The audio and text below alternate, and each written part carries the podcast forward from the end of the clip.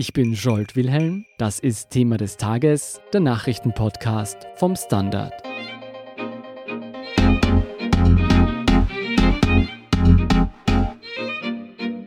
US-Präsident Donald Trump hat einen Friedensplan für Israelis und Palästinenser vorgestellt. Trump präsentierte seine Nahostlösung feierlich im Weißen Haus und sprach selbst vom Deal des Jahrhunderts. Eng an seiner Seite stand dabei Israels Ministerpräsident Benjamin Netanyahu. Die Führung der Palästinenser war allerdings nicht vor Ort und lehnte den Plan bereits kurz nach seiner Vorstellung kategorisch ab. Wie sich Trump die Lösung des Nahostkonflikts vorstellt, wieso er damit wohl scheitern wird und warum er gerade jetzt davon spricht, erklärt Nahostexpertin Gudrun Harrer vom Standard. Gudrun, bevor wir zu Trumps vermeintlichen Jahrhundertdeal kommen, wie kommen eigentlich die USA dazu, einen Friedensplan für Israelis und Palästinenser zu schmieden? Also natürlich haben die USA kein Recht, internationales Recht zu diktieren. Sie können aber sehr wohl einen Vorschlag machen.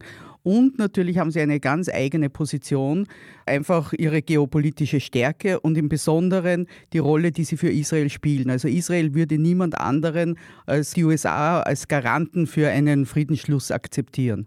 Ist es der erste Versuch eines US-Präsidenten, einen konkreten Friedensplan für die beiden Völker aufzustellen? Also in dieser Art schon. Also es wurde noch nie ein wirklich fertiger Plan präsentiert, den man sozusagen ablehnen oder akzeptieren kann. Aber natürlich waren fast alle letzten US-Präsidenten daran beteiligt, eben Friedensprozesse aufzustellen, sind damit auch zum Teil sehr aktiv geworden, wie Bill Clinton im Jahr 2000. Aber so ein Diktat hat es vorher noch nicht gegeben, also das ist einzigartig. Was, würdest du sagen, unterscheidet Trumps Vorgehensweise von jener seiner Vorgänger? Also die Parameter sind völlig unterschiedlich von denen, wie wir sie jetzt jahrzehntelang gekannt und verstanden haben. Schon äh, nach 1967, also nach dem Sechstagekrieg, bei dem Israel Gebiete unter anderem das Westjordanland und den Gazastreifen erobert hat, hat man gedacht und ging man davon aus, dass ein Friedensschluss auf dem Prinzip Land gegen Frieden beruhen wird. Mhm. Und auf dieser Annahme beruhte auch der große Friedensprozess von 1993, der sogenannte Oslo-Prozess. Und das ist jetzt alles über den Haufen geworfen. Also das gibt es nicht mehr. Es gibt nicht mehr die Waffenstillstandslinie von 1949 als Grundlage eines sich zu entwickelten Palästinenserstaats, sondern Trump hat, muss man schon sagen, dekretiert, dass die israelische Souveränität eben an anderen Linien verläuft. Ich meine, bis jetzt akzeptiert das natürlich nur er, also nur die USA und Israel selbst und sonst nicht die internationale Gemeinschaft. Aber das ist eine völlig neue Ausgangslage. Dann schauen wir uns den Plan konkret an. Wie stellt sich denn Trumps Regierung die Lösung des Nahostkonflikts vor? Also wenn man das Westjordanland vor sich hat, geht es um die Teile, die östlich des israelischen Kernlands liegen, im Westjordanland, also die Siedlungen und Siedlungsblöcke, die in das Westjordanland hineinreichen. Und das sind ganz schöne Stücke, aber auch dünnere Blasen. Also es ist ein sehr unruhiges Bild. Und dann geht es noch um das Jordantal im Osten des Westjordanlands, das eben auch unter israelischer Souveränität stehen würde und das verhindert, dass Palästinensergebiete eben eine gemeinsame Grenze mit Jordanien hätten. Also das Palästinensergebiet, das in diesem Entwurf durchaus auch Staat genannt wird, also in der Zukunft, was es natürlich nicht ist, wäre wirklich innerhalb, also umgeben von Israel. Wenn man sich die Karte genau ansieht, sieht man auch, dass an der Grenze zu Ägypten zwei Bereiche sind, die für die Palästinenser gedacht sind. Kannst du dir erklären, was hat es damit auf sich? Naja, es ist so, dass der Plan eine Idee aufgreift, die sagt, man muss die Palästinenser irgendwie für den Verlust von Territorium kompensieren. Und das sind eben so zwei ja, ziemlich isolierte Flecken an der ägyptischen Grenze, die dann eben zu diesem palästinensischen Nichtstaat gehören würden. Es sind eben isolierte Territorien eben mit Korridoren verbunden, wie ja auch der Gazastreifen mit einem Korridor mit den Gebieten im Westjordanland verbunden wären. Und man muss ja auch wissen, dass dieses ganze Palästinensergebiet innerhalb des Westjordanlands auch kein zusammenhängendes Territorium ist, sondern das sind solche, ja, wie, wie ein zerrissener Teppich irgendwie schaut es aus. Und mit vielen Brücken und Korridoren und also sehr aufwendig. Ich glaube nicht, dass es irgendein Staatsgebiet, ein vergleichbares international gibt. Was sagen denn die Israelis zu dieser Lösung? Wären sie damit zufrieden? Naja, erstens einmal, auch in Israel gibt es noch immer Anhänger einer Zwei-Staaten-Lösung, die auch den Namen verdient. Sagen wir so, also ein großer Traum Netanyahus und auch der Rechten Israel ist schon in Erfüllung gegangen mit diesem Plan. Denn es ging ja immer darum, dass eben dieses Gebiet im Westjordanland also völkerrechtlich als besetzt gegolten hat. Ne? Diese Begriff wurde in den letzten Jahren zu umstritten umgedeutet. Also dieses Land ist umstritten und jetzt ist eben dieses Land nach US-Sicht und nach israelischer Sicht dann unter israelischer Souveränität. Und das ist ein sehr, sehr großer Schritt. Womit viele in der israelischen Rechten keine Freude haben werden, ist, dass wirklich auch noch das Wort Staat vorkommt für die Palästinenser. Auch wenn man es wirklich analysiert, was sie kriegen, dann ist es natürlich kein Staat. Also es gibt da keine Souveränität, es ist halt eine Autonomie. Aber für Netanyahu ist das jetzt schon ein großer Erfolg. Vor allem, er will ja diese Annexion zügig durchführen, also nicht darauf warten, was die Palästinenser dazu sagen. Also es passiert jetzt was. Und das genau ist meine nächste Frage. Was sagen denn die Palästinenser zu diesem Plan?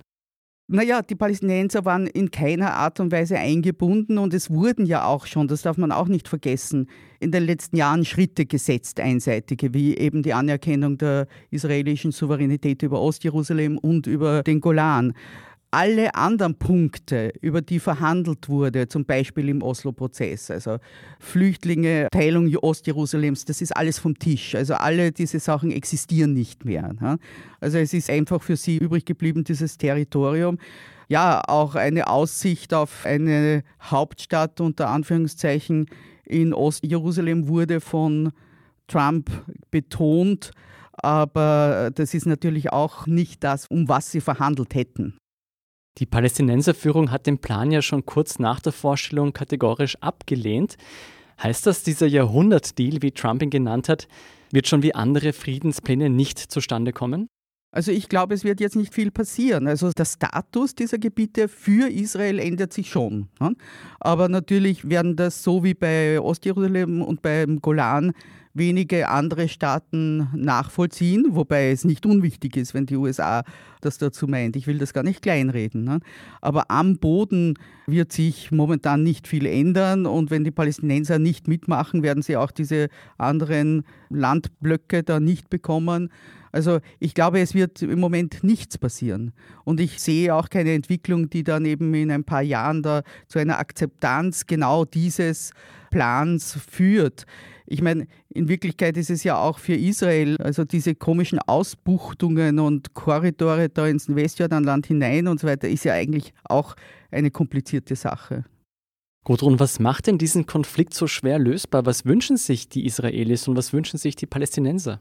Naja, man muss schon betonen, dass es wirklich auf beiden Seiten keine einheitlichen Meinungen gibt. Man hat halt wirklich gehofft, diese Zwei-Staaten-Lösung wird zu Frieden führen. Das hat sich aus verschiedensten Gründen nicht funktioniert und viele haben die Hoffnung und den Glauben daran verloren. Was interessant ist, ist, dass auf palästinensischer Seite eigentlich die Zustimmung zu einem binationalen Staat steigt. Das würde heißen, also totale israelische Souveränität und die Palästinenser dort lebend.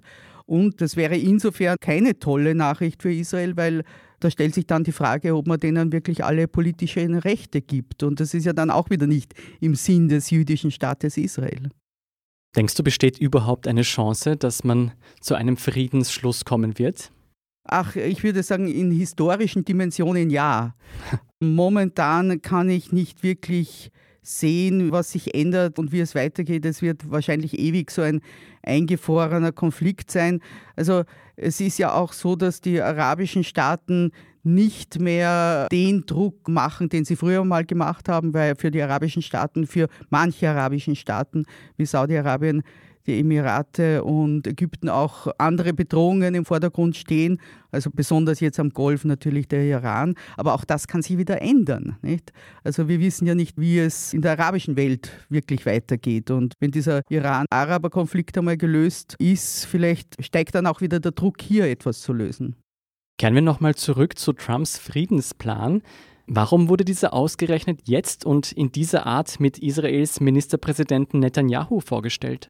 Also nachdem Netanyahu ihn wirklich gleich umsetzen will, das heißt annektieren will, ist es natürlich schon ein großes Wahlkampfgeschenk für Netanyahu. Also da besteht überhaupt kein Zweifel. Von Trumps Sicht aus gesehen ist es auch ein Wahlkampfgeschenk an sich selbst. Also er ist ja auch in einem Wahljahr.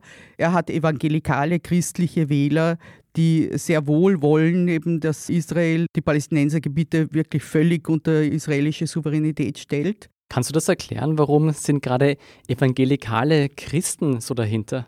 Ja, also das ist ein sehr zwiespältiger Grund, muss man auch sagen. Natürlich steckt auch dahinter die religiöse Annahme, dass der Messias erst wiederkehren kann, wenn das ganze heilige Land in jüdischer Hand ist. Und äh, ich meine, die Pointe, die grauslich dabei ist natürlich, der Messias würde dann die Juden bekehren. Ne? Aber das nimmt niemand so ernst und ist weit weg. Aber diese evangelikalen Wählerstimmen sind für Trump wichtig. Und es spielt wohl auch eine Rolle, einfach, dass er es angekündigt hat vor drei Jahren. Also äh, wenn er 2017 sagt, er macht den großen Deal und den großen Friedensplan und er macht dann nichts, ist das auch nicht gut in einem Wahljahr. Also Trump wollte auch ein Wahlversprechen einlösen. Ist es ein Zufall, dass der jetzt genau zum Impeachment-Verfahren vorgestellt wird, dieser Plan? Das würde ich auch nicht sagen, also dass es ein Zufall ist. Das ergibt sich schön, dass das eben vor die israelischen Wahlen fällt und auch noch zum Impeachment. Gudrun, wenn du jetzt all diese Aspekte mit einbeziehst, wie würdest du diese Nahostlösung beschreiben? Ist das wirklich ein Friedensplan im Sinne beider Seiten? Nein, es ist kein Friedensplan. Wenn, dann könnte man es eher als Friedensdiktat empfinden, nur dass die halt nicht mitmachen werden. Die USA haben ja auch nicht die Mittel, es wirklich am Boden durchzusetzen. Also Frieden bringt dieser Plan jetzt natürlich keinen. Ganz im Gegenteil. Also es werden schon viele Palästinenser auch verzweifelt sein und sagen, es gibt keine politische Hoffnung auf einen wirklich gerechten Frieden für uns. Würdest du Zynikern recht geben, die meinen, Trump und Netanyahu verfolgen hier eher eine politische Agenda als die Absicht, tatsächlich Frieden zu schmieden? Ja, ich glaube schon, dass man sagen kann, dass es völlig klar war, wie die palästinensische Reaktion ausfällt und dass man sich auch nicht bemüht hat, diese palästinensische Reaktion irgendwie anders ausfallen zu lassen, also dass man die auch billigend einkalkuliert.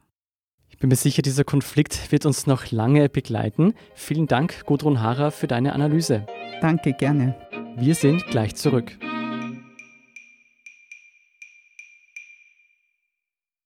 Guten Tag, mein Name ist Oskar Bronner. Was man täglich macht, macht man irgendwann automatisch. Es wird zu einer Haltung. Sie können zum Beispiel üben, zu stehen. Zu Ihrer Meinung, zu sich selbst, für eine Sache. Wir machen das seit 1988 und es funktioniert. Der Standard, der Haltung gewidmet. Und hier sind noch drei aktuelle Nachrichten. Erstens, Entwarnung aus China zum Coronavirus. Erstmals seit dem Ausbruch ging die Rate an Neuerkrankungen zurück. Während sich das globale gesundheitliche Risiko durch die Lungenkrankheit in Grenzen hält, treffen die umfassenden Vorkehrungsmaßnahmen in China die Wirtschaft. Auch westliche Hersteller befürchten, dass es vorübergehend zu Produktionsengpässen kommen könnte. Diese Befürchtungen wirkten sich bereits an den Börsen aus. Zweitens, das Justizministerium hat Ermittlungen gegen Ex-Verkehrsminister und FPÖ-Obmann Norbert Hofer bestätigt. Hofer wird vorgeworfen, den Brandschutz in Schienenfahrzeugen vernachlässigt zu haben, indem ein innovatives Produkt aus Österreich ignoriert wurde. Es liegt der Verdacht des Amtsmissbrauchs und der falschen Beurkundung vor. In einer Stellungnahme wies die FPÖ die Vorwürfe zurück. Drittens, Dominic Thiem hat erstmals in seiner Laufbahn den Einzug ins Halbfinale der Australian Open geschafft. Österreichs Tennishoffnung bezwang im Viertelfinale Rafael Nadal. Die Nummer 1 der Welt musste sich in vier Sätzen geschlagen geben. Zu all diesen Geschichten lesen Sie mehr auf der Standard.at. Um keine Folge von Thema des Tages zu verpassen, abonnieren Sie uns bei Apple Podcasts oder Spotify. Unterstützen können Sie uns, indem Sie den Standard abonnieren. Alle Infos dazu finden Sie auf der standard.at/abo. Darüber hinaus helfen Sie uns auch mit einer 5-Sterne-Bewertung beim Podcast-Dienst Ihrer Wahl. Ich bin Jolt Wilhelm, Baba und bis zum nächsten Mal.